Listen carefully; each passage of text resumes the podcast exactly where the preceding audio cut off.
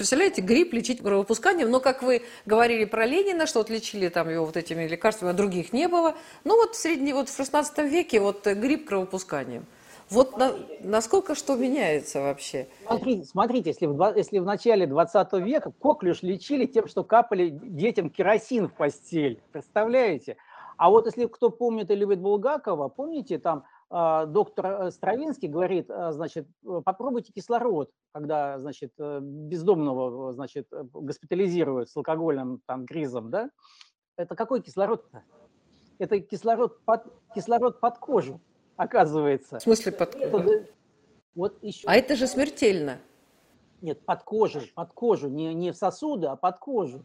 То есть, оказывается, я вот читал, а, значит, фармакологию а, значит, конца 20-х годов, а, Скворцова, по-моему, автора, и там указано, что в московских наркодиспансерах там, да, там лечили алкоголиков введением кислорода под кожу. Я тоже тогда думаю, Булгаков, Стравинский назначает кислород. Так вот он что назначал. Представляете, были очень необычные методы лечения. Например, а, значит, была, был метод органотерапии.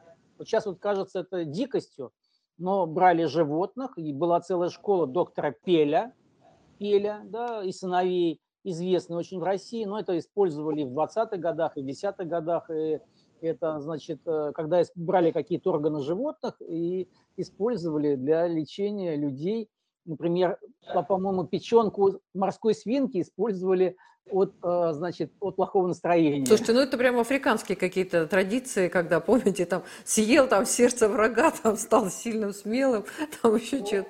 Знаете, я вот, поскольку бываю в Африке, я вот бываю на таких рынках, где-то в глубине Камеруна, например, да, или Мали. Там такие рынки до сегодняшнего есть, когда вот ты идешь по рынку, и там лежит там сухая печень или голова там макаки там, и все это серьезно используется. Просто медицина России так далеко ушла, и мира ну, развитого далеко, что сразу сказать действительно, что это было вот недавно, что в гражданскую войну погибло до 9 миллионов от сыпняка, сыпняка. Это военный эпидемический сыпной тиф, военно-эпидемическое обязательное сочетание – вот, это ну, невозможно. Это имеется в виду недостаток, э, то есть когда возникают раны, то их нужно должным образом обрабатывать, что через, э, попадала инфекция через раны, да? Или это какая-то другая история? Это вши. О, Господи. Вот видите, вы, Господи, да, вот, вот, Господи, вот, вот, вот, пожалуйста, а, а это же была глобальная трагедия. А что, там э, все там снять, сжечь, надеть новое? Или не было нового? Да ничего не было, горячей воды не было. Было же огром, огромное количество шло, значит, э, дезертиров, значит, э, войска двигались налево, мешочники разносили. Вот, кстати, один из переносов вот испанки, это были мешочники, они же шли... Почему проблема какая? Раньше города городами, а деревни деревнями, да, как-то более изолированы. Оттуда городские пошли за питанием в деревне и понесли, значит, испанку, ну, как мы понимаем, грипп А, значит, H1N1, как сегодня говорят, понесли его по всей стране. Вот так вот необычно.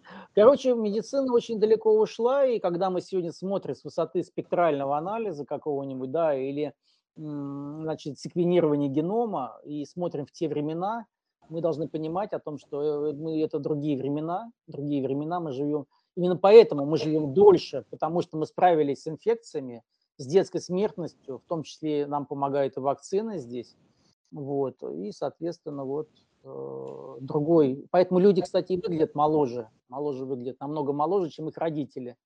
Даже люди, выглядящие в 80-х годах, вот их, э, значит, э, сегодняшние дети, которые в том же возрасте, они выглядят моложе на 10 лет. Удивительный факт. Это не только мое наблюдение, это отметила Всемирная организация здравоохранения – есть специальный доклад 2016 года на 300 страниц, где указано, что действительно на сегодня очень-очень много людей в высоком возрасте, так назову, сеньоров, которые и физически, и интеллектуально на уровне очень молодых людей. Это официальный доклад. Он, кстати, русский язык, официальный язык э, Всемирной организации здравоохранения, его можно найти а, значит, в открытом доступе в интернете. Он так и называется. Очень интересный документ.